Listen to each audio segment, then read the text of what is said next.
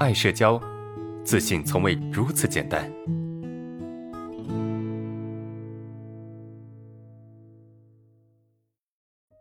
第三个问题哈，当别人喊你时，因为紧张，你飞快的转过头去，就算吓到别人也是表面的。但如果先是表面吓到别人，然后你再很紧张，这样别人会有一点紧张，会不会让别人刚才的惊吓情绪排解的很慢？哈，量变引起质变，让别人很难受呢？啊，这样的想法对不对啊？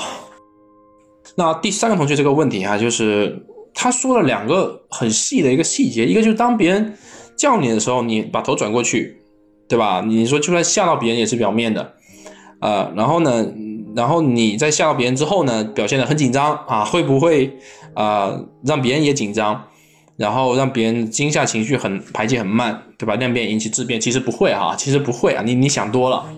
首先你转过去，你你不会吓到别人的，第一个，第二个就是你的紧张也不会吓到别人。对吧？吓到的是你自己啊！你可能会看到对方真的被你吓到了，但实际上对方不会被你吓到，因为真正的情绪的焦虑、真正的难受是你自己，是你的心里的。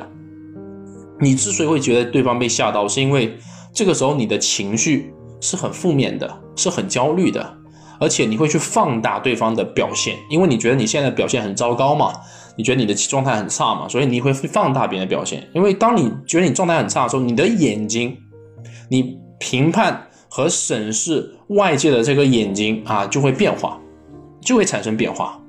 好，为什么产生变化了？因为你的内心出现变化，你的认知出现变化，所以你对一个事情的判断就出现变化。因此呢，你会看到别人好像很紧张，这个紧张可能。没有说多少紧张，没有程度很高，但是你会觉得对方是被你吓到了，对吧？会不会排解很慢？几乎没有啊，不存在排解的问题啊，这种感觉几乎可以忽略不计，可以忽略不计，因为别人不会被你吓到，就算别人被你吓到也是那么一点点，明白吗？因为真正难受的是你呀，不是他呀，因为这个情绪的主体是你，明白吗？你不会让对方平白无故的产生这种强烈的焦虑，因为对方没有社交恐惧啊，对吧？对方没有症状啊，那他平为什么就被你这么一下就产生社恐了呢？不可能嘛，对吧？不可能就紧张了嘛？没有任何实际的现实的事情去引起对方紧张，对吧？不至于，所以就不存在所谓的排解。如果你非得说啊排解慢慢，我觉得很快哈，秒排。